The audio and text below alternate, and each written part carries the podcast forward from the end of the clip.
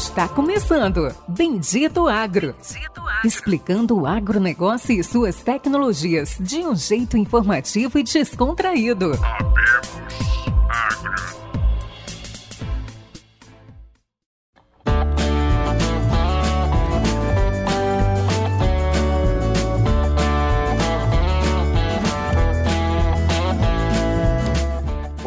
Amigos do Bendito Agro, nossos ouvintes, sejam todos bem-vindos a mais um episódio do Bendito Agro, o seu podcast de conhecimento e inovação do agronegócio do Brasil e do mundo.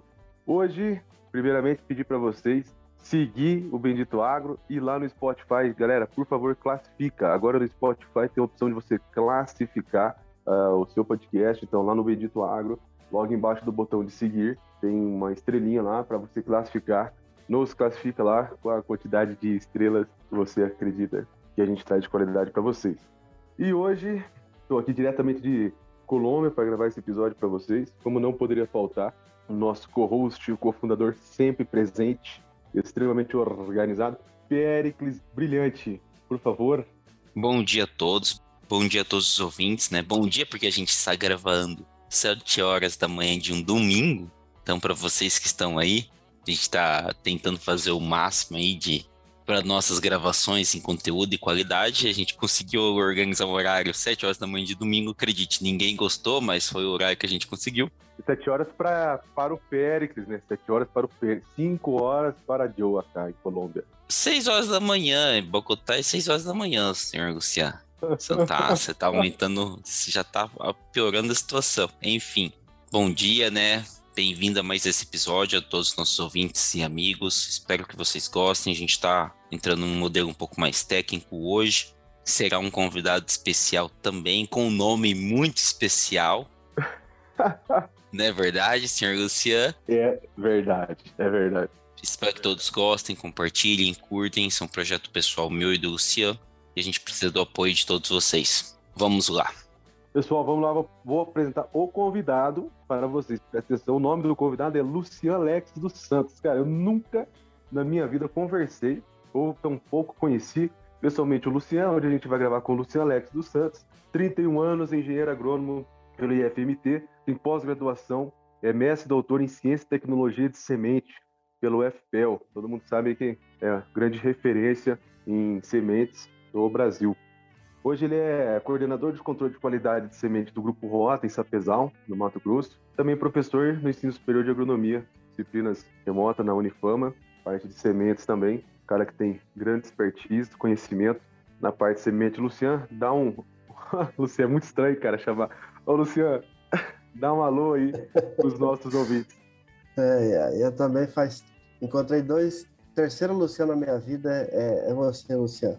Pessoal, muito obrigado pelo convite. É um prazer enorme estar aqui participando com vocês desse podcast. Espero contribuir aí com um pouco de conhecimento que eu adquiri ao longo da minha formação aí. É um prazer muito grande estar aqui falando com vocês. Isso aí, cara. Isso aí. É, é Luciano. Ai, é. Bacana. Ô, Luciano, conta um pouco então aí para os nossos ouvintes hoje, né? Vamos, vamos, depois a gente puxa aí o teu, como, é, como disse, puxa a tua capivara. Mas conta hoje aí como é que é a rotina, como é que é o dia a dia aí né, que é a correria uh, de um cara que está na coordenação, na frente de um laboratório de qualidade de sementes de um grupo aí de produção e um grupo de sementeiro também. Beleza. Então, pessoal, a, a minha função aqui na, na, na, sementeira é coordenar o controle de qualidade, né? Eu atuo especificamente no laboratório de sementes hoje, mas o controle de qualidade por si só, ele não é só no laboratório, né? Às vezes a gente fala que é, quando a gente fala assim, ah, o controle de qualidade, a gente pensa teste de tetrazole, a gente pensa teste de germinação, canteiro, só que o controle de qualidade, ele não está é, é, fixado no laboratório, né? Então, o controle de qualidade, ele começa aí desde a escolha da área, que vai ser inscrita no Renazem para poder produzir aquele campo de semente, né? A escolha da cultivar que você vai produzir, né? Porque, por exemplo, esse ano a gente teve foi plantado aqui uns mil hectares de uma cultivar é, é, convencional e esse ano deu um problema com chuva, né? Todo mundo aí ó, provavelmente ouviu falar ou estava presente aí na, nas fazendas e viu que choveu demais aí na colheita, né? Principalmente fevereiro, final de fevereiro aqui na fazenda 28 de janeiro a gente não conseguiu colher mais semente. Então não colheu mais nada. Então o que colheu foi em janeiro. Então o que, que aconteceu? Esse ano vai ter uma demanda muito grande de, dessa convencional que a gente produziu. Só que como vai ter uma demanda grande e ela é um pouco mais cara do que as outras, é, ano que vem provavelmente o pessoal vai produzir demais ela. Então a gente já está pensando em não plantar muito dessa cultivar para multiplicar, porque ano que vem a, a, oferta vai ser muito grande, então é, é, possível que não venda muita semente. Então tem essa questão, o produtor ele precisa estar tá atrelado a isso. Ah, qual cultivar eu vou colocar? Né? Então, escolha da área, a cultivar que tu vai produzir a semente, é, toda a parte de manejo da lavoura, seja fertilização, seja controle químico para inseto, para doença, né, planta daninhas. É, a questão é, do manejo em si, a pré-colheita, ela demanda que a gente tenha um olhar muito, muito bom nos campos de semente, porque uma pré-colheita bem feita, ela precisa ser bem feita, né? É, porque senão você vai acabar colhendo um campo que não é bom é, e vai fazer todo o processo de secagem, beneficiamento, armazenamento, vai gastar bastante dinheiro para fazer isso. E se você não, não, não cuidou bem de todas as etapas, né? Você vai acabar colocando uma semente que não é boa dentro do teu armazém e acabar lá no final tendo uma surpresa desagradável, né? Então o controle de qualidade passa por todas essas etapas, né? É, e no meu, no, na minha função aqui, especificamente eu começo a atuar no controle de qualidade a partir da pré-colheita, né? Porque o pessoal, é, toda essa parte de escolha da área, escolha da semente, trato cultural, semeadura, né? E todo trato cultural é feito pelo pessoal de campo, né? É, eu não atuo, obviamente que eu sempre estou no meio ali conversando e, e, dando alguma opinião e tal, mas eu atuo especificamente a partir da pré-colheita. É, então, todos os campos de semente que a gente tem, no dia, amanhã a gente pretende colher o, o, o talhão 28. Então, um dia antes eu vou lá no campo, tá? É, e faço a, a, a, amostragem lá na pré-colheita. O que, que eu faço nessa amostragem? Imagina assim, Péricles e Luciano e o pessoal que está tá nos assistindo, nos ouvindo, né? Você tem um campo aí, a gente tinha um campo aqui, o maior deles, eu acho que tinha 340 hectares. Esse era um campo de semente, 340 hectares. Esse me deu um trabalho danado para fazer pré-colheita, porque tu imagina, o campo ele era todo, ele não era quadrado, retangular, ele era todo todo desuniforme assim. E aí eu precisei fazer muita amostragem desse campo. Por quê? Porque eu preciso que essa minha amostra lá no final seja o mais representativa possível desse campo. Por quê? No tetrazóleo aqui na pré-colheita eu vou usar 100 sementes para fazer o tetrazóleo em pré-colheita. Então imagino um campo de 340 hectares e eu vou usar só 100 sementes para fazer o tetrazóleo e dizer, ó, esse campo pode ser colhido ou não, entende? Então a responsabilidade é grande. Então eu precisei né, fazer uma amostragem é, bem volumosa, né? Porque eu preciso fazer vários pontos. Então essa, isso é o que eu faço no campo. Eu vou lá, coleto as plantas, faço uma amostragem mais representativa possível, levo para o laboratório, né? Lá no laboratório eu vou debulhar essa semente, ou debulho ali se ela estiver bem seca, né? Coloco dentro do saco e debulho ali mesmo, ou levo para o laboratório, se ela estiver um pouco úmida ainda, eu coloco no sol para secar, até chegar ali com os 16%, tá? Essa é uma informação importante também. É, o pessoal que não tem prática no laboratório nessa questão da pré-colheita, uh, qual que é a umidade ideal para você fazer um tetrazóleo? Né? Porque às vezes você tem campo lá com 20% de umidade, tu colheu, é, tu fez a, a, amostragem lá na pré-colheita e ela está com 20. Será que já dá para fazer o tetrazóleo assim? Não. Eu prefiro, porque eu já tive problema fazendo com umidade muito alta, então eu prefiro ali para mim com 16%. Então, se ela tem 20, eu boto no sol deixo ela chegar nos 16, mais ou menos é, para poder aí sim pré-condicionar e fazer o tetrazóleo. E aí o resultado sai no outro dia, né? Então eu coloco ela para pré-condicionar é, tipo hoje à tarde, lá pelas quatro, e amanhã cedo, né, eu coloco ela no papel umedecido, e aí amanhã cedo eu tiro ela do papel, porque no tetrazóleo, pessoal, ela precisa, eu falei para vocês, eu gosto de fazer o tetrazóleo com a umidade inicial da semente com 16. Só que para dar certo o tetrazóleo, para o tetrazóleo ficar bem, um resultado é, perfeito ali, sem, sem nenhuma influência da umidade da semente, a semente ela precisa estar, tá, é, é, na verdade, sim, ela, ela começa a ativar o seu metabolismo a partir dos 33% de umidade. Então, eu estou com 16 hoje, coloco no papel umedecido e deixo mais ou menos 16 horas essa semente absorvendo água. Então, amanhã cedo, quando ela lá pelas 8, ela vai estar tá muito acima dos 33, porque ela já vai, ela precisa estar com todo o metabolismo ativado para poder é, reagir bem com, com o sal de tetrazole, né, a solução de tetrazole e, colorir direito, porque senão vai influenciar o resultado também. Então eu coloco no tetrazole no outro dia e aí eu preciso ir monitorando é, até é, o tetrazole colorir bem ali, que leva mais ou menos uma hora e meia, duas horas, duas horas e meia, depende de alguns fatores, por exemplo, se eu deixar o tetrazole na geladeira, vai demorar mais colorir, porque eu preciso que esse tetrazole aqueça, né? Eu coloco a 41 graus, então ele precisa estar, tá, essa solução precisa estar tá aquecida. Então, o que, que eu estou fazendo? Eu, eu enrolo o frasco num papel alumínio e deixo debaixo da pia que eu tenho lá, fecho a porta no escuro. Então ela já está na temperatura ambiente, né, a solução, e aí eu, eu uso no outro dia, porque daí leva menos tempo para colorir, eu economizo tempo. Aí no outro dia, lá pelas 10 horas da manhã, eu já posso avaliar o tetrazole, né, a semente, e aí quando é umas 10 e meia, por aí, eu já tenho o resultado da pré-colheita, se pode colher ou não. E aí vem calhar, porque a colheita começa a partir do meio-dia, em média, né? Então aí, lá pelas 11, eu já, 10 e meia, eu já tenho o resultado, já falo, ó, esse talhão pode colher. Ah, deu, deu, deu problema, deu um vigor muito baixo, então vai descartar esse, esse talhão inteiro, tá? Lembrando que eu estou usando 100 sementes, é, então vai descartar esse talhão e ele vai para grão. Então esse é o procedimento inicial na pré-colheita que eu faço, tá? Então assim, você vai me perguntar, ah, Luciano, mas qual o padrão que eu tenho que usar, né? Quanto de vigor? Tu tá falando que eu, que eu posso descartar um, um talhão inteiro de 300 hectares por conta de 100 sementes. Qual que é o padrão que tu usa? pela legislação, não existe um padrão. Na verdade, a legislação não tem uma regra para pré-colheita, né? Não, não, existe isso aí na, na pré-colheita. O que, que tem na, na legislação? 80% de germinação lá na semeadura.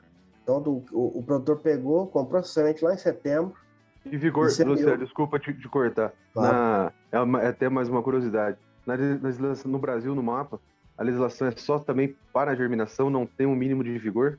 para uh, na lei brasileira é 80% de germinação. Ela não exige é, é, na etiqueta do saco tenha vigor, não tem. Qual que é o padrão hoje pela lei brasileira? 80 de germinação. Mínimo. E aí, uhum. qual que é, é o mínimo, mínimo é. E aí, qual que é o problema disso daí, pessoal?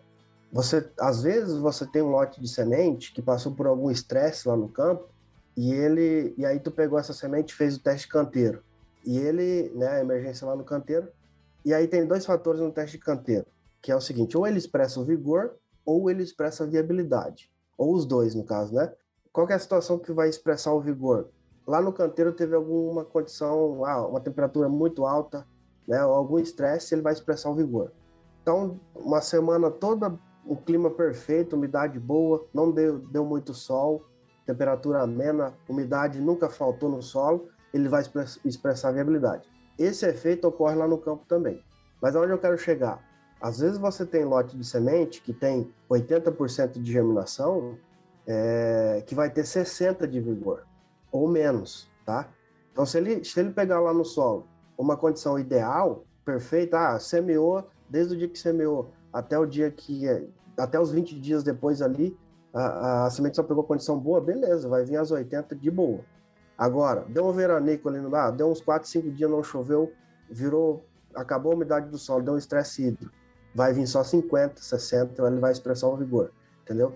Então, às vezes você faz o teste de germinação, o teste padrão no papel e dá 80, entrega pro cara, ele pega um estresse lá no campo e vai vir só 50, aí vem a reclamação, entendeu?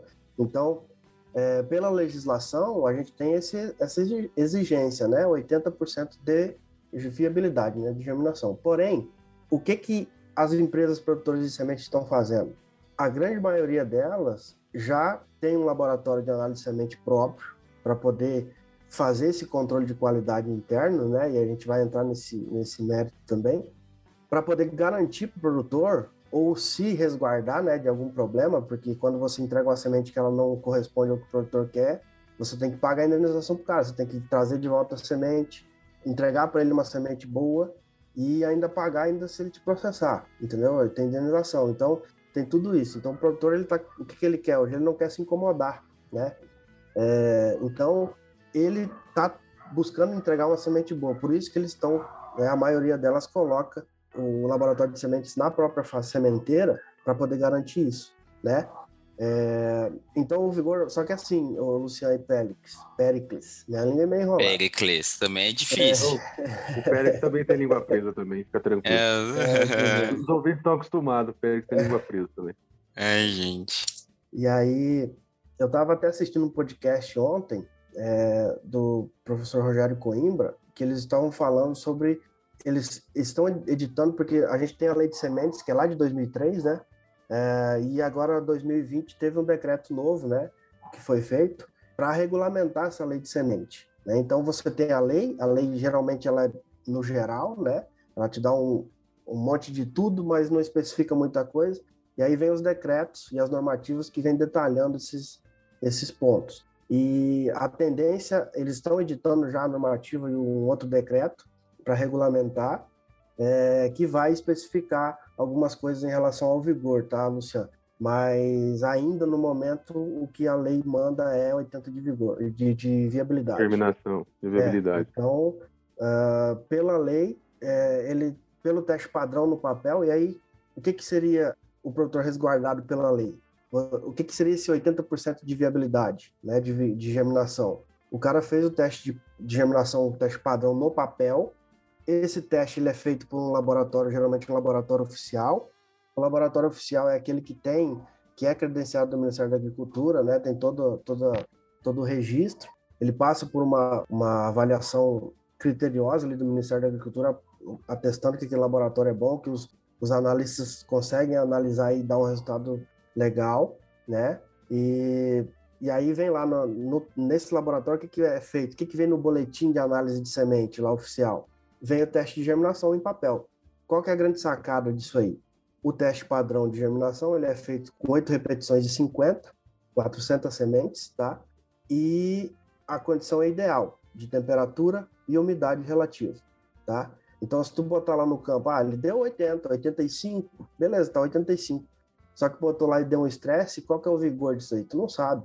Né? Se, tu não, se o produtor não exigir um teste de vigor é, e só, só de germinação, vai vir lá, 85 está dizendo que se a condição for boa, ela vai dar 85, mas se dá um estresse, tu não sabe quanto que vai dar. Então, pela lei, é isso hoje, né? Então, é, hoje pessoal... seria, uma, seria uma lacuna, né? Uma janela aí que teria que... Isso. Que, que preencher, né, cara? Porque... Isso. É, pô, eu tenho... Vamos pensar que eu tenho tudo minha semente com 85, 90 de, de, de germinação.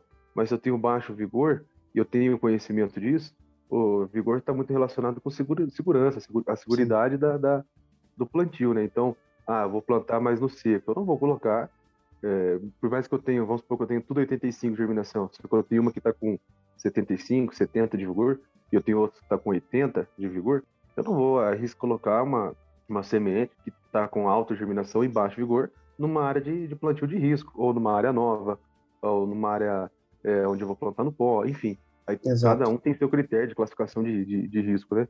Tá, vou plantar num risco aqui, vou colocar uma semente que está com alta germinação, está com alto vigor. Eu saio, eu fujo um pouco do risco, né? Sim. Depende do risco, e se o risco for muito grande, aí você coloca pior também, para você vai correr o risco para não ter prejuízo. Mas enfim, isso é a decisão de cada um. Mas o conhecimento disso e a, atualização dessa lei, eu, na minha opinião, eu julgo que seria muito importante. E não é Sim. só isso que vem no boletim, né, cara? Você pega um boletim numa, num laboratório que é credenciado no, no, no Ministério, a gente fazia alguns. Até fazer um merchan para minha ex-professora lá na faculdade, tem o LabLem, é, ela é, também é certificada, registrada no Ministério. Ah, vinha tanta, tanta, tanta informação, tanta informação, tanta informação num, num, num lado, parte de parte mecânico, parte de percevejo, dano por percevejo, dano por. Aí vem parte de fundo, tá, cara, tudo. Eu não vou lembrar de cabeça, que tinha, um, tinha umas. Na planilha lá, tinha umas, uns 15, 20 análises lá, né? Uhum. E, e, e, o produtor não tem acesso, né? Ou não vê, talvez se pedir, né? Entrar em contato tenha. Mas é um negócio que tinha que regularizar melhor. Sim. Até porque, é, Luciano Péricles, a gente, a gente produz semente para HO genética, a Sidcorp. Né? A gente tem é, é, produz alguns, algumas cultivares dele, depende do ano, né? Então, eles fazem toda, toda essa questão aí, ó. Vem um laboratório oficial, os caras vêm aqui fazer as análises aqui no laboratório, eu não mexo em nada, eles que fazem os negócios. Então, sai tudo. Eles fazem até mancha púrpura na semente, rasgo no tegumento, tudo. É, só que lá no saco, quando o cara compra o saco, o bag, ou hoje tem muito essa questão de, do, do QR Code, né? O cara comprou a semente, tira, passa o, QR, o leitor de QR Code lá, ele tem todas as informações daquele lote. É, a lei, ela diz, ó, tem que colocar a germinação e a pureza. Isso é pela lei. Se o produtor, o vendedor não quiser colocar vigor, ele não bota. Só que qual, o que, que a gente está vendo hoje em dia? É, e até eu estou tentando implementar aqui na fazenda isso. Essa questão do QR Code. Aqui a gente faz o que? A gente avalia desde o dia que colheu até a entrega da semente. Então, a cada 45 dias, a gente faz todas as análises de todos os lotes. É, tetrazóleo, é, é, envelhecimento acelerado, germinação, germinação em canteiro. E aí o produtor vai ter essas informações lá no final, desde a primeira análise até a última, de todas as análises que a gente fizer, sabe? Então eu acho que o mercado sementeiro hoje, e isso já não é de hoje que se fala, ele é muito competitivo. A empresa que não se preocupar em entregar qualidade para o produtor hoje em dia, e, e para os próximos anos isso vai ficar mais forte, vocês vão ver, vai sair do mercado, não vai conseguir se sustentar. Por quê? O produtor ele está muito exigente hoje já, por conta de uma, uh, de algumas empresas que já estão colocando padrão. Você tem empresas aí, no, eu nem vou falar não para não fazer merchan deles agora, mas tem empresa aí que está garantindo 90 de, de emergência no campo. Você sabe o que é garantir para o cara 90 de emergência no campo? É o cara colocar essa semente lá se der um estresse. É quase incomum acontecer estresse, né? Acontece toda hora lá no campo. Então, o cara garante para o produtor 90% de, de emergência. O que, que ele está levando em conta aí? O vigor da semente. Ele sabe que a semente dele tem vigor, porque senão ele não garantia isso. Entende? Então, o produtor está se preocupando em entregar. Uh, uh, o produtor de semente está se preocupando hoje porque o o, o cara que está comprando a semente ele está exigindo. Vou dar um exemplo. Ano passado, é, até de um grupo, porque é comum, por exemplo, o grupo Rota vender semente para para SLC ou para MAGE. É comum os grupos é, é, fazerem essa. Ah, um compra a semente do outro e tal. É, a gente compra a semente de um grupo X aqui, que eu não vou falar o nome também, e a semente deles, ela tem um vigor, ano passado, né? O caso que aconteceu, um vigor mais ou menos, não era aquilo tudo. A gente teve até uns problemas ali. É, mas na hora que a gente for vender para eles, eles exigem um vigor topzera, sabe? Então isso acontece. Então, assim, ó, a gente teve vender um lote de semente para um, esses caras, e eles, porque é comum também o produtor, até produtor individual, já ter canteiro lá na fazenda para fazer. E se não tem, eu, eu aqui agora, eu, eu aquele produtor que estiver ouvindo, eu te incentivo a fazer um canteiro bem feitinho, e eu vou falar para você como é que tem que ser esse canteiro para você testar essa semente. A semente chega lá, bota no canteiro, faz várias repetições lá e bota no canteiro para ver se aquilo que vem no boletim é verdade. Tá? Então você não, não vai acreditando em tudo que está lá. Testa. E aí você tem uma garantia de que, ó, eu fiz o teste não deu aquilo que tu está falando. Aí tu pode reclamar com, com toda certeza, entende?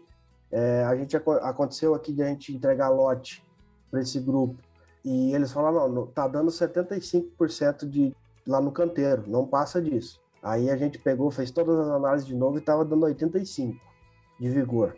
Lá em setembro, já que é um vigor legal. 85 para setembro, na entrega já é um vigor legal até. Dali para cima, é legal. Então 85, beleza.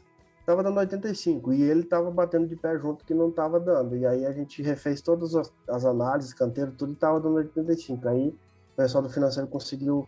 É, acho que eles trocaram, inclusive, os lotes para não, né? acabou trocando, mas é, incentiva o produtor a fazer esse canteiro em casa para poder fazer isso. Ó, eu estou fazendo o meu canteiro é, e tá dando diferente do que tu me garantiu.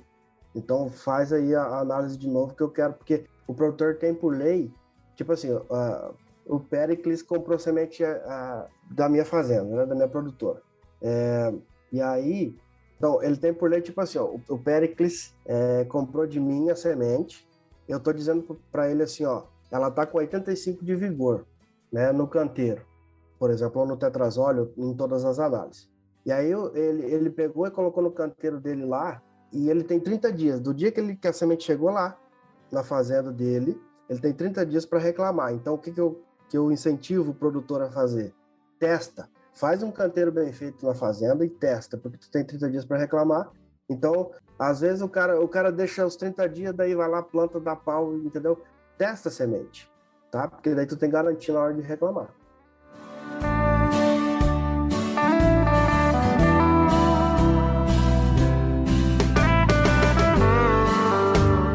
É, mas aí é complicado, né? Porque assim, cara, produtor não tem tempo, cara. Igual esse ano, agora vamos falar um pouquinho em, é que você é produtor de, de sementes de soja, né? Uhum. Mas esse ano, cara, milho, semente de milho chegou semanas antes da, do plantio. Algumas sementes de milho chegaram quase que no mesmo dia, né? Foi um grande problema esse ano. É. E, e, e tem uma janela grande desses 30 dias, e a questão do armazenamento, do transporte do armazenamento, né? Então, é, entre sair da sua OBS, né? Sair do seu quarto frio, sair do seu, do seu condicionamento, onde você está controlando ali, garantindo uma qualidade de armazenamento, uma qualidade de resfriamento, né? É, entregar para o produtor. E, e, muitos produtores têm, né? Muitos produtores não têm é, um quarto frio destinado ao armazenamento de semente. Então, ah, passa 30 dias, depende do acondicionamento também, né? Não vamos falar se é bom, se é ruim, depende do acondicionamento. Né? Um acondicionamento de semente é, climatizado, ele vai garantir e, e, e, segurar né, uma qualidade. Um armazenamento em um galpão, galpão fechado, né, um armazenamento que não tem resfriamento, você vai perder um pouco de, de qualidade. Eu não sei quantos por cento que perde 30 dias armazenado fora de um, fora de um, de um quarto frio, mas com certeza você vai ter uma, uma quebra ali de, de qualidade também, né, Luciano? Sim, com certeza. Vocês tocaram num ponto bem importante, é eu considero hoje um dos principais gargalos que chamam lá no sul. Quando eu cheguei lá, eles falavam gargalo, eu nem sabia o que era isso. é, é como se fosse um, um, problema que a gente precisa solucionar, que é a questão do transporte da semente e a distância que essa semente demora está do produtor. Porque é comum hoje você mandar comprar semente aqui na fazenda mesmo ano passado, comprou da Bahia veio semente da Bahia, veio semente de Goiás. Então, são distâncias muito grandes, no meu ponto de vista, para essa semente estar em cima de um caminhão. E aí, um dos outros problemas em relação ao transporte é a emissão da nota. O principal problema é, para a demora dessa semente, às vezes você tem é até perto, por exemplo, aqui a gente entrega semente na margem. Eles demoram muito tempo, porque a, a precisa, ou seja, a empresa que for, ela precisa emitir uma nota fiscal, mandar para aqui para a produtora, eles vão emitir outra nota, e aí tem mais uma terceira nota que é emitida depois por, pela, pela, por quem vai receber de novo. Então é, é, é muita burocracia.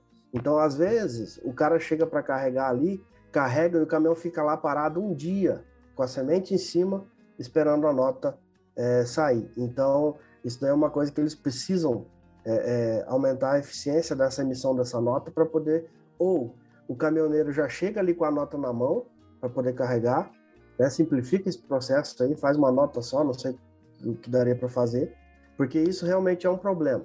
Às vezes o cara fica um dia parado só esperando a nota, com a semente em cima do caminhão, com a lona preta normal ali, e, e aí é, é, complicado. Poucos dias, tá? Em condição, esse caminhão andando com a lona preta numa condição de sol muito, muito forte, aí já dá problema em lote de semente. Às vezes ele sai, ele sai com uma qualidade legal aqui do armazém refrigerado e vai chegar no produtor lá com problema já lá na fazenda hora que entrega lá, sabe? É, e a gente já está é, melhorando os processos aqui. Aqui a gente tá, a gente faz é, quando a semente sobe no caminhão, a gente cala cada um dos bags. Por exemplo, ah, vai carregar 30 bags, a gente cala todos, faz uma amostra grande né, de cada um deles e a gente faz todas as análises quando esse, essa semente sai daqui. E aí, quando chega lá no produtor, se der reclamar, isso daqui é um, um processo que a gente usa aqui para se resguardar da questão da, da reclamação, sabe? É, então, é, é, o que acontece.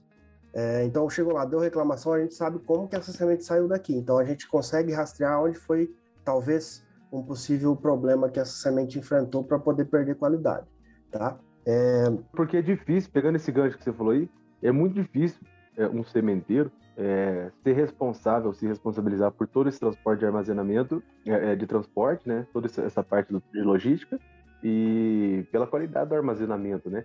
Então, meu, eu estou te entregando um produto com uma qualidade. Aí tem, tem a logística, tem o transporte, tem a demora, né? Ah, tem nota, tem... Né, né, né, Aí vai chegar lá na fazenda do produtor onde vai plantar, lá no cliente final. Aí onde que esse cara vai armazenar, como que ele vai guardar. Aí vai demorar 20, 30, 25, 15 dias, não sei pro, pro plantio, mais, mais 3, 4, 5 dias de, de, de logística, né? Então, se você entrega ali, vamos, vamos falar ali, um, saiu do teu, da tua qualidade, saiu de dentro do seu poder, do, onde você tinha ele como responsabilidade com a qualidade X, chega lá na frente está com a qualidade inferior, né? Ah, mas eu tenho 30 dias para reclamar, é difícil, né? Então, é, falta, falta organizar isso aí. Você falou um, um negócio que me deu curiosidade, Eu já tive uma explicação legal sobre isso aí, porque eu tive dúvida e, e foi até a Lídia, minha ex-professora lá, que me explicou isso muito bem. É, explica para o pessoal o que, que é, qual que é a diferença do processo de germinação, vigor do envelhecimento acelerado. Acho que muita gente não, não às vezes vê, ah, envelhecimento acelerado e tal. Mas o que, que é? Como que é feito o processo e qual que é o dado ali que traz o envelhecimento acelerado? É, o envelhecimento acelerado, ele é um, um... Dentro do laboratório de semente, nós temos basicamente quatro testes que são, que são realizados e não tem como deixar de fazer. Que é o teste padrão de germinação, que é, é definido pelas regras de análise de semente, né? Então não tem como não fazer. O teste de canteiro, que dá uma, uma, uma resposta visual ali para a gente. Então a gente, ah, é, deu 80% de vigor no tetrazóleo, mas você tem que botar no canteiro e sair 80 plantas pelo menos lá, entendeu? Você tem o teste de tetrazóleo, que te dá vigor e viabilidade, é, e você tem o teste de envelhecimento acelerado. Qual que é a, a, grande vantagem do tetrazóleo e do envelhecimento acelerado, já fazendo esse gancho? O tetrazóleo é um teste considerado rápido, então a gente consegue fazer ele de um dia para o outro. Então, tu consegue ter essa resposta de um dia para o outro. O envelhecimento acelerado, ele demora um pouco mais, porque tu precisa botar ele envelhecer primeiro, depois montar o papel, esperar, então vai uma semana, uma semana e pouco para fazer. O envelhecimento acelerado, ele nos dá, basicamente, ele foi feito, né, desenvolvido para nos dar uma estimativa de potencial de armazenamento dessa semente. Então, por exemplo, a gente coloca a semente numa caixinha que nós chamamos de Gearbox, é, ela tem uma telinha em cima, embaixo a gente coloca 40 ml de água, tá? Coloca uma camada uniforme de semente sobre a tela e tampa. Aí bota na BOD, que é um equipamento que a gente usa para condicionar essa amostra. Então a gente coloca 41 graus, que é o padrão para soja, tá? E deixa por um período de tempo. Quanto tempo? Depende. Agora, no início do, armazenamento, a gente usa 72 horas. Então a gente deixa essa semente lá, com umidade embaixo, por 72 horas depois tira de lá e monta o, o teste de germinação normal e esse envelhecimento ele vai nos dar um, uma noção de vigor. Qual é a grande sacada desse teste? Você aplica dois tipos de estresse na semente. Umidade relativa alta, por causa da, daquela camada de água que tu bota embaixo, e temperatura elevada, 41 graus. Nessa temperatura, com essa umidade, o, principal fator ou os principais fatores que causam deterioração na semente lá no campo, no armazenamento, qualquer condição que ela esteja, é temperatura e umidade. A umidade relativa é até mais importante que a temperatura. E aí você estressa essa semente, ela acaba é, deteriorando, né? Porque você aplica esse estresse, ela degrada, ela, ela tem um processo deteriorativo que se desenvolve. É, e depois você monta o teste de germinação e ela vai te dar lá um valor, por exemplo, 85. Tu fez a avaliação e deu 85%. É, então, o que, que, que seria esse valor do resultado do envelhecimento acelerado?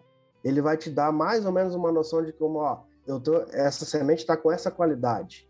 Então, o envelhecimento acelerado eu fiz e deu 85. Né? Ah, tá com 95 de vigor agora. O envelhecimento acelerado deu 85. Então, quer dizer que lá, ó, eu armazenar ela por um tempo, três meses, quatro meses, cinco meses, lá no final ela vai ter mais ou menos 85% de germinação ou de vigor, entendeu? Então, ela vai aguentar bem é, o armazenamento. Óbvio, a gente expressa, né? A gente estressa essa semente. É, se a gente botar no canteiro, ela vai estar com 95. E a gente fez envelhecimento acelerado, ela deu 90, 85.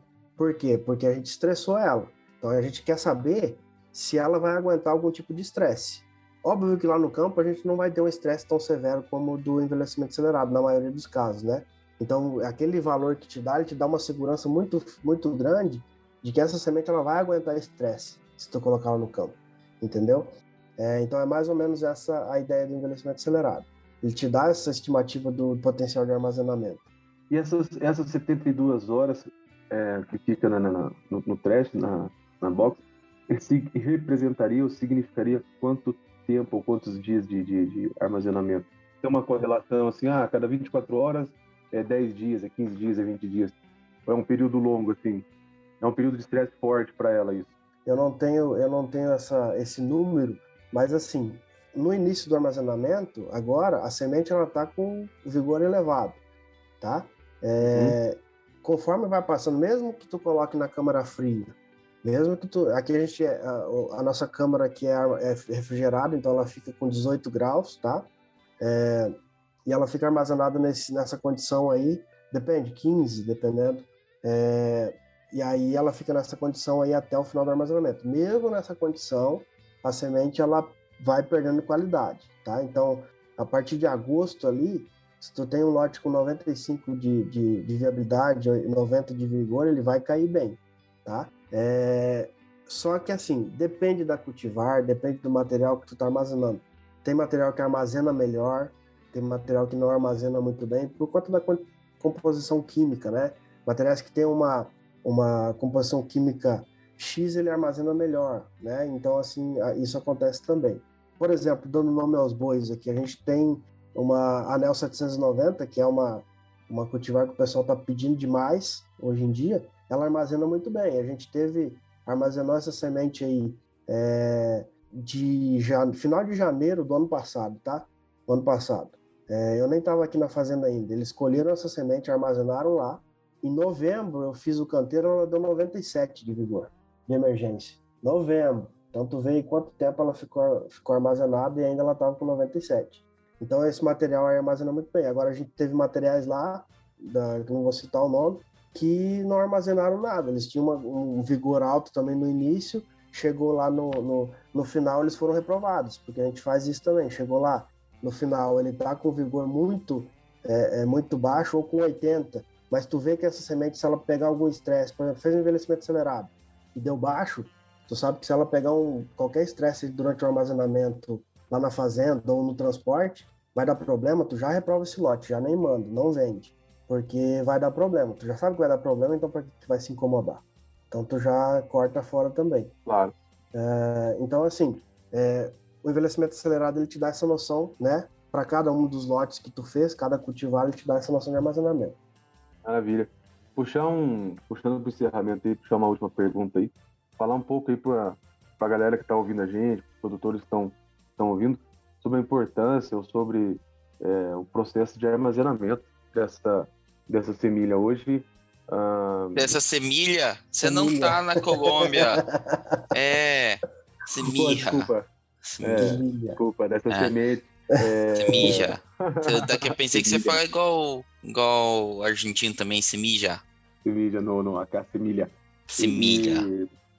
Não, falar um pouco aí do, do, do o que, que seriam os parâmetros hoje recomendados ali. A gente tem, tem tabela na Embrapa, tem, tem muita literatura sobre o acondicionamento ideal, né? Você falou aí no nosso vídeo, tipo, você teve cinco meses armazenada aí, manteve com 97. Ela tava com um armazenamento excelente, né? Então, comenta um pouco aí pro pessoal, até os produtores que estão ouvindo a gente, que tem ali, produz um pouco ali de, de semente salva, né? No anexo 33 ali do, do Ministério, que faz essa, essa gestão o que, que seria uma condição ideal, né? O, o que, que são os cuidados dentro do armazenamento?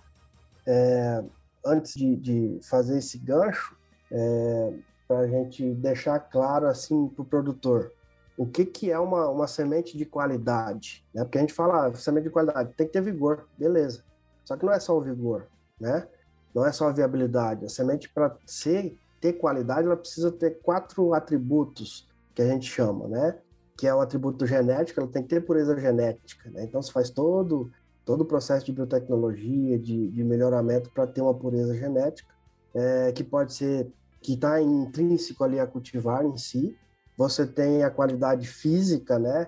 Então, é isso, e aí a lei brasileira, ela, ela abrange essa, essa qualidade, né? A física, que ela, cada cultura aí você tem um padrão para comercialização de, de é, o padrão de quê? De viabilidade e de pureza, por exemplo. É, soja, no caso, 99%. É, você tem o outro atributo que é o fisiológico, e esse sim engloba viabilidade e vigor, né? E você tem o sanitário. O sanitário, coitadinho, ele é o mais negligenciado de todos esses fatores, né? Dificilmente você vai ver algum produtor ou, ou até mesmo laboratórios de semente que, que pedem análise sanitária da semente. E existe, né? análise sanitária para ser feita, para identificar qual tipo de patógeno aquela semente tem. É, então, não é, só, não é só vigor e viabilidade, tem todos esses fatores, né? É, óbvio, o tratamento de semente hoje, ele é bem, né, principalmente o industrial, ele é muito é, preciso na dosagem, ele é muito preciso, é, então você consegue ter um controle legal aí dos patógenos que estão ali na semente, infestando infectando aquela semente, né? É, então é isso também, né? Então a gente precisa olhar a qualidade de semente como um todo, não é só o vigor. Óbvio que um, cada um deles é, é, interage entre si, né? Então, por exemplo, você tem um, um, lote que tem muito fungo, ele vai alterar o vigor e a viabilidade, então eles se relacionam, né? É, sobre o armazenamento, o armazenamento ah, ele começa a partir do ponto de maturidade fisiológica da soja, ah, ou do milho, ou da cultura que tu está trabalhando. Então você tem ali qual que seria o ponto de maturidade fisiológica na soja, né? Vamos falar de soja que é o, o ramo que eu trabalho. R7.3, ponto de maturidade fisiológica. Ela atingiu esse ponto, ela basicamente desligou da planta mãe, esse é um termo errôneo que se fala, não, não, não tem, como, não tem um botão lá que tu desliga ela, né? Tinha um professor meu que falava isso. Mas ela se desprende ali, ela, ela corta o contato com a, com a planta, então a planta não consegue mais é, translocar fotoassimilado para essa semente, então ela já está é, é, por si só, então ela começa a ser armazenada ali já, antes da colheita. E nesse processo é muito importante todos os fatores que envolvem né, aquele campo. Ah, deu muita chuva na pré-colheita, isso é problema sério, por quê? Porque um, dois dias de chuva em cima da na pré-colheita ali tu vai ter dano por umidade é, demais, tá? Então você pode perder um campo de semente que está top de linha. Isso aconteceu aqui, tá? É, a gente tinha top é, é, lotes aqui de. É, é, lote não, campo de produção aqui, uns 400 hectares no total dessa cultivar. É, na pré-colheita ela estava coisa mais linda, e aí deu quatro ou cinco dias de chuva depois, não deu para colher, perdeu a semente, o campo, não tinha o que fazer. Porque dá dano por umidade. O que é esse dano por umidade? Né? E aí a gente vai chegar lá no, no armazenamento do armazém a semente ela é higroscópica, então ela, o que, que isso quer dizer? Ela perde ou ganha umidade para o ambiente, né? Conforme a umidade relativa e, e, a temperatura. Então, ah, tu tem uma temperatura X, uma umidade X, ela vai ganhar ou perder umidade, né? Para o ambiente, né? Relacionando aquelas qualquer alterou a temperatura vai alterar também a, a o, o, ponto de equilíbrio higroscópico que a gente chama. Então, imagina assim, ó, você tem é, na pré-colheita ela tá com 15% de umidade Aí deu uma chuva. O que, que aconteceu? A umidade relativa do ar aumentou, a temperatura baixou. O que, que aconteceu? Passou aquela umidade que estava no ar é, mais saturada ali para uma região onde estava menos, que é a semente, então ela vai absorver água. Aí no outro dia deu um solão por cima. O que, que aconteceu? A umidade relativa do ar baixou muito, a semente perde umidade. Aí fica nesse ganha e perde umidade. Ela acaba enrugando a região oposta ao hilo, né? e muitas vezes o, sobre o eixo embrionário também ocorre, aí é problema, é, que esse enrugamento é dano por umidade característico. Então, quando tu faz o teste de tetrazóleo, esse enrugamento sobre o eixo embrionário, ele pode diminuir a, a, qualidade, inclusive tirar o vigor da semente só por conta disso, tá? E às vezes até matar. Então, você tem um campo é, que, que teve chuva na pré-colheita, vai afetar essa a qualidade dele. Então, a importância teoricamente falando, qual que é o ponto ideal de colheita? Atingir o ponto de maturidade fisiológica, né? É, tu desseca nesse ponto, né? Tu vai colher nesse momento, porque a umidade relativa da semente vai estar muito alta. Então tu dessecou ali, e aí tu vai acompanhando, deu sol, deu sol, 5, 6 dias depois que tu dessecou, dá para colher. Beleza. Nesse dia que dá para colher, choveu, babou tudo. Dependendo da cultivar, ela aguenta mais chuva na pré-colheita e algumas não aguentam muita coisa. Então você tem uma juruena da Sidcorp, já dando nome aos bois, que ela aguenta bem a chuva na, na, na pré-colheita. Então, às vezes, dá duas, três chuvas, ela ainda consegue manter a qualidade ali no armazenamento, ela armazena bem também. Agora tem umas outras aí que se chover, não adianta nem colher, porque não vai dar, vai dar problema lá na frente. Então, tem isso também. E aí, é, a gente chega na questão do armazenamento. Então, primeiro ela está armazenada no campo. Então, quanto antes tu colher, melhor. Deu, dessecou, Deu para colher, já colhe logo. O máximo, o mais rápido que tu puder, óbvio. Mais rápido não, não vai botar 10 por hora a colhedora lá que vai perder tudo. Mas colhe, tá? É, e aí tu vai, ela vai chegar lá na, lá na UBS, né? É, ela vai ser é, seca, se for, se for preciso, às vezes, aqui no Mato Grosso acontece de, dependendo da situação, ela nem ser passada no secador, porque já está com umidade lá embaixo, né? É, o que é bom no ponto de vista econômico, mas pode dar problema de dano mecânico, umidade baixa, abaixo de 13, ali 12 é problema. Então, colhendo essa umidade aí, você pode ter muito dano mecânico na colhedora, no beneficiamento, na, na, na, durante a linha do beneficiamento, tudo ali. Aí passa para o secador, beneficia e ela vai para o armazenamento. Lá no armazenamento, ela vai permanecer, vamos supor aí de, é, vamos pensar numa cultivar que tu colheu em janeiro, ela vai ficar em janeiro até agosto. Então tem janeiro, é, fevereiro, março, abril, maio, junho, julho, agosto, sete meses pelo menos, né? E às vezes ela não vai ser vendida em agosto, vai ser só é, entregue, né? Não vendida, porque ela pode estar vendida já, ela vai ser entregue só lá meio de, de setembro. Então ela vai ficar quase oito meses armazenada. Então ela precisa ter uma condição ideal de armazenamento. O que, que seria essa condição ideal de armazenamento? O armazém, no caso a gente tem aqui na fazenda uma câmara fria é, feita própria para armazenamento de semente é, climatizado, então a gente tem os ar-condicionado próprio para aquele barracão, né? Ele é todo projetado, o cara vem ali, projeta tudo e vem e monta. É, inclusive a gente está montando outro agora menorzinho. É, e aí você tem ali uma condição de, sei lá, bota aí 15% de umidade, de temperatura e 60% de umidade. Qual que é o ideal? O ideal é você manter 15 graus, 60% de umidade ao longo do armazenamento todo. Evitar ficar abrindo porta de, da câmara fria para poder ficar trocando calor, né? É, fazer isso o mínimo possível. É, por quê? Porque, como eu falei antes, a semente é higroscópica. Então, se você, por exemplo, ah, tem goteira no barracão, tá chovendo dentro. O que, que vai acontecer? Deu um chuvão, encheu, não choveu em cima dos bags, mas encheu o piso do, do barracão tudo. Vai ficar ali três dias para aquela umidade evaporar. O que, que vai acontecer lá dentro? A umidade relativa do armazém vai aumentar. Aí depois seca, a umidade baixa. Lembra lá da, da pré-colheita? Umidade relativa oscilou. O que, que vai acontecer com a semente? Ela vai absorver e perder a umidade. O que está acontecendo? Enrugamento, dano por umidade. Então, lá dentro do armazém, se acontecer uma, uma situação dessa, ah, mas isso acontece? Acontece demais, tá? Pessoal dentro de sementeira, acontece. Então, tem que ficar de olho. Quem trabalha com controle de qualidade não pode deixar isso acontecer. É, evitar ao máximo ficar abrindo a porta do, do, da câmara fria, porque vai ter troca de calor, de umidade, vai oscilar de novo, umidade e temperatura, vai ter dano por umidade de novo. Então, basicamente, é esse o, o, o, princípio do armazenamento. Então, aí o que que tu tem?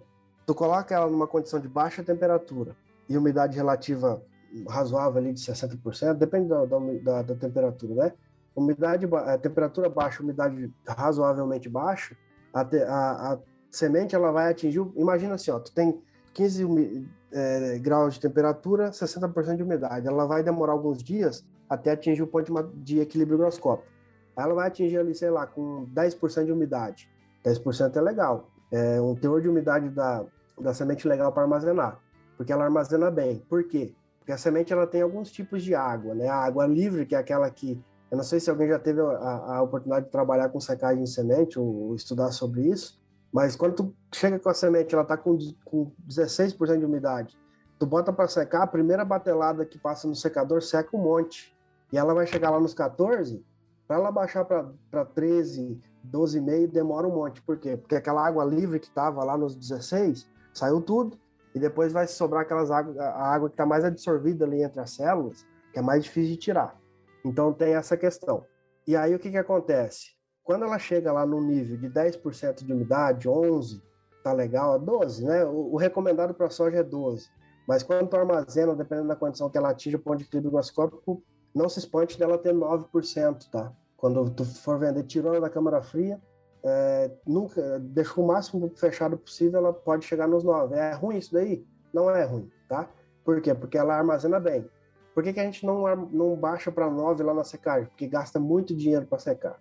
Então, bota no 12 ali, né? Com 12 ela ainda tem atividade respiratória, ela ainda deteriora um pouco, mas pela economia de quanto tu vai perder de qualidade, quanto tu vai gastar para secar para 10, 9, compensa tu deixar nos 12, tá? Então, mas aí com o tempo, dependendo da condição, ela baixa, tá? Então tu armazena bem, ela baixa a respiração, então ela respira pouco, ela só respira para manter o metabolismo para não morrer, e isso é ideal, por quê? Porque o processo deteriorativo, ele ocorre na respiração, porque, né, lembra da fisiologia? A respiração, ela usa, ela, ela pega o oxigênio e tira um carbono que está fixado lá na semente e, e, joga fora, né? Ela é o processo contrário da fotossíntese. Então, você acaba degradando as reservas pelo processo respiratório. Quando tu baixa a respiração dela nessas condições, ela respira pouco e, e deteriora pouco. Então essa é a ideal. O armazenamento ideal é esse, que ela respire o mínimo possível. E aí tem outra questão que é a questão dos fungos. Fungo também respira. Então se ela tem fungo, o fungo também vai baixar a respiração por conta daquela condição. Então, é... e aí tem um problema quando você tem ataque de fungo no armazenamento, ataque não, né? Fungo foi junto com a semente, sei lá, deu uma goteira lá uma vez na vida lá e molhou o bag, molhou a semente. O que, que esse fungo vai fazer? Se desenvolver. E aí, conforme ele se desenvolve, ele vai respirando, ele libera água na respiração, né? Então aumenta a umidade relativa ali, aquele bag específico, aquele saco, ele vai acabar deteriorando por conta disso. Só que a gente consegue baixar um pouquinho a respiração do fungo também com temperaturas baixas e tal. Então o armazenamento ideal seria mais ou menos nesse sentido. Temperatura baixa, umidade baixa evitar ao máximo umidade dentro do, do barracão e abrir pouco. Temperatura, é, umidade máxima seria, seria 60, Luciano? Depende. Você tem algumas tabelas que mostram a relação né, do, do ponto de equilíbrio do oscópio. Eu não lembro de cabeça o, o, os valores exatos, mas a gente usa lá na faculdade. A gente usava na câmara fria lá 15 graus e 60%.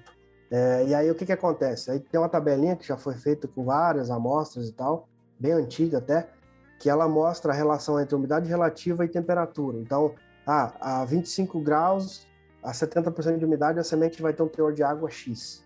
Né? Então, tem essa relação. Tá? Então, mas de maneira geral, uma temperatura legal, 15 graus. Entre 15 e 18 ali ela armazena legal. E umidade relativa o mais baixo possível que tu conseguir, porque a umidade relativa ela é mais, se você manter o, o a câmara fria fechada, o, ar, o próprio ar condicionado ele acaba tirando um pouco de umidade, né? Então ele consegue baixar também a umidade ali, com, fica estabilizado.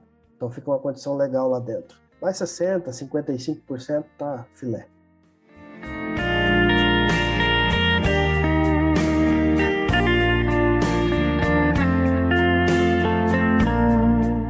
Maravilha. Agora deu, deu uma aula agora, hein? Deu uma aula pra gente, cara. Obrigado, cara. Bacana, cara. Legal.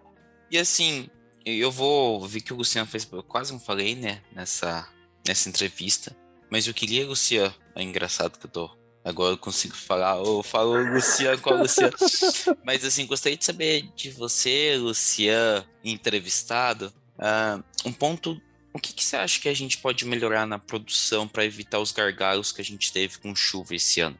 Eu queria uma opinião sua. Para evitar a chuva, não, não. Os gargalos que a gente teve esse ano houve muito problema de produção, entendeu? Muita empresa cortou semente, muita empresa não vai ter semente. Sim. Isso é bom para quem conseguiu produzir, né? Vai ganhar dinheiro que nem água, vai poder oferta e demanda, aumenta o preço. Mas, cara, até que eu tava falando com o gerente aqui sobre esse assunto, cara, esses tempos, é, porque o ano passado aqui choveu bastante em janeiro. Aqui, em fevereiro quase não choveu, e deu uma, uma chuvarada em, em janeiro, ele me disse. É, eu não estava aqui ainda, né? E esse ano já foi o contrário, já choveu demais. Assim, aqui em Sapezal, pelo menos, a chuva. Eu estava até conversando com um dos donos ali, ele falou, cara, poucas vezes na minha vida eu vi chuva desse tanto aqui na fazenda, em janeiro. Tipo, a gente conseguia colher, chovia bastante, mas a gente conseguia colher semente em fevereiro. Esse ano não colheu nada, nenhum, nada, zero. É, e eu falei, mas e se a gente e se a gente planejar para coleção só em janeiro, né? E esse ano não choveu janeiro, só que daí ele falou, ó, ano passado choveu mais janeiro, daí e aí a gente vai perder tudo. Então é um pouco bem complicado, do meu ponto de vista, você conseguir driblar essa questão do tempo, né? Porque dependendo do ano, ó, esse ano nós tivemos a, a laminha, né? É, daqui a pouco muda esse cenário, muda o, o, sistema de chuva, daqui a pouco pode influenciar isso daí. Então, é, eu acho bastante complicado, Péricles de você conseguir planejar isso daí. É que nem eu sempre falo, o produtor de semente, ele é quase um artista, né? O cara, o cara precisa é, dar cara a tapa, o cara precisa... Tem toda a questão do clima que ele é, não controla nada, né? Então, é, até o planejamento dessas produções aí é meio complicado, porque tu não pode controlar o clima, né? Então, eu acho bem complicado o produtor conseguir driblar isso aí. É, às vezes, aqui, pelo menos, o que eles falam aqui é meio que na sorte mesmo. Tu vai tu planeja e aquela cultivar que não deu para produzir esse ano, que nem a gente conseguiu produzir a 482, né, da TMG, que é uma convencional, e produzimos bastante dela. É, nem ia produzir tanto, mas como a gente viu que estava tendo esse problema em algumas regiões, e não foi só no, no Mato Grosso, né? No Brasil, algumas regiões produtoras aí é, tiveram problemas também. Em Minas Gerais, é, eles tiveram problema com, com produção de semente. É, então, e aqui no Mato Grosso inteiro, né? Então, pouca gente conseguiu produzir a 482, por exemplo. Então, a gente tem bastante aqui, deve sair tudo. E eu acho complicado, Pérez. Eu não sei se eu te encabulei mais do que Respondeu sim. Mas eu acho bem complicado o produtor conseguir é, fazer essa, evitar esse, esse problema, né? Então, sim. é escalonar a semeadura e, e ah, coloca algumas cultivares ali é, é, numa época que geralmente é mais seco e tenta fazer, mas é mais na sorte mesmo, eu acho, essa questão. Então, tu vai ter ano que tu vai conseguir colher uma, algumas cultivares mais em janeiro, outras mais em fevereiro, depende do ano. Então é um pouco complicado isso aí. Perfeito, tá respondido. Diversificar o risco, né? Exato. o risco é garantido no Mato Grosso. Exato, ah, vou, vou colocar, por exemplo, o meu volume maior de semente tudo em fevereiro. Se der chuva, tu vai ter problema de, de, de abastecimento de semente depois, né? Tu vai perder aquele campo. Então, tentar diluir o máximo que tu consegue ali ao longo da colheita aquela, aquelas produções que são mais importantes, né? Porque que nem aqui, a gente teve, a gente teve a 790, a gente produziu 40 mil sacos dela. Teve cultivar aqui que a gente produziu 2 mil sacos. Então depende da demanda, né? O que o produtor, acha que, né? No caso aqui a fazenda, o Anilson, que é o, o dono que planeja um pouco essa questão das cultivares junto com o gerente, ah, eu acho que vai vender mais ou menos isso aí, não tem muita demanda, então vamos produzir pouco. Essa 790 é cultivar nova, Luciano? A 790 ela é relativamente nova. Ela começou ano passado, ela já tinha, tá? Ela já teve um ano ano passado e esse ano de novo. E ela tá produzindo bem, viu? Já fazendo um merchan dos caras aqui. Uhum. É, não sei se vocês colocam no ar ou não, ela tá, tem relatos aí de 101 sacos por hectare. Ô, louco. E na fazenda ela produziu 86. Aí sim. No, no solo, solo argiloso. Dá pra fazer umas vendas, já vamos vender ela. Ah, já. Por ela aqui pro Minitalk a gente vai vender isso aí ela é, ela promete, ela tá muito, ela é extremamente produtiva, o pessoal tá procurando demais ela também. A gente fez acho que 40 mil sacos dela também, dela, no caso, e vai vender tudo. Fez 40 da 482 e 40 dessa. E o pessoal tá procurando. A 750 produziu mais que ela ainda, que também é um material meio novo. E eles estão produzindo né? O Gen tá com os material bem, bem top aí, tá batendo os concorrentes aí. Fechou. Maravilha. É a hora da TMG se reerguer. É isso aí, vamos encerrar, pessoal. Luciano, valeu, cara. Obrigado pela sua participação, pelo seu tempo. Pedir aos nossos ouvintes que curtam, sigam, favoritem e compartilhem esse episódio, porque a gente está aqui no domingo, eu acordei às 5 e meia da manhã. Por favor, respeite isso. Não é fácil, tá a 7 graus aqui em Bogotá agora. Bah. Mas maravilha, Luciano. Fica aberto aí para você fazer a sua, sua consideração, seu recado, sua mensagem final aí.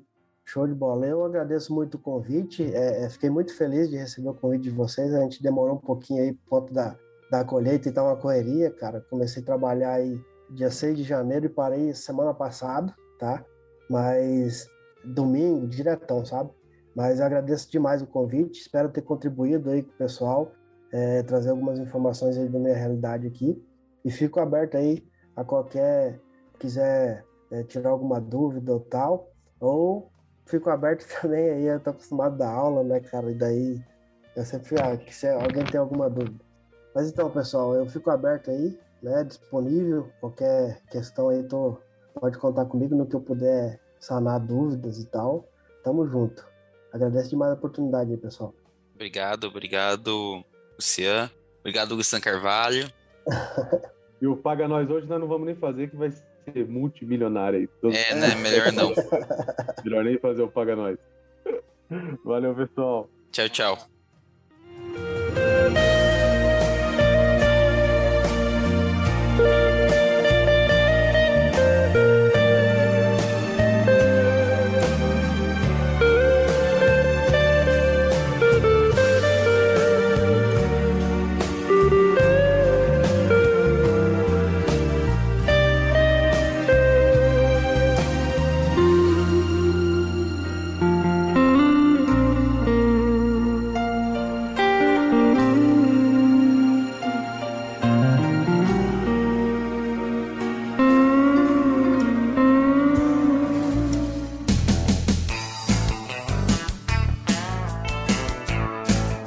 ouviu Bendito Agro. Acompanhe o nosso programa nos principais aplicativos de podcasts e fique por dentro das tecnologias envolvendo o agronegócio.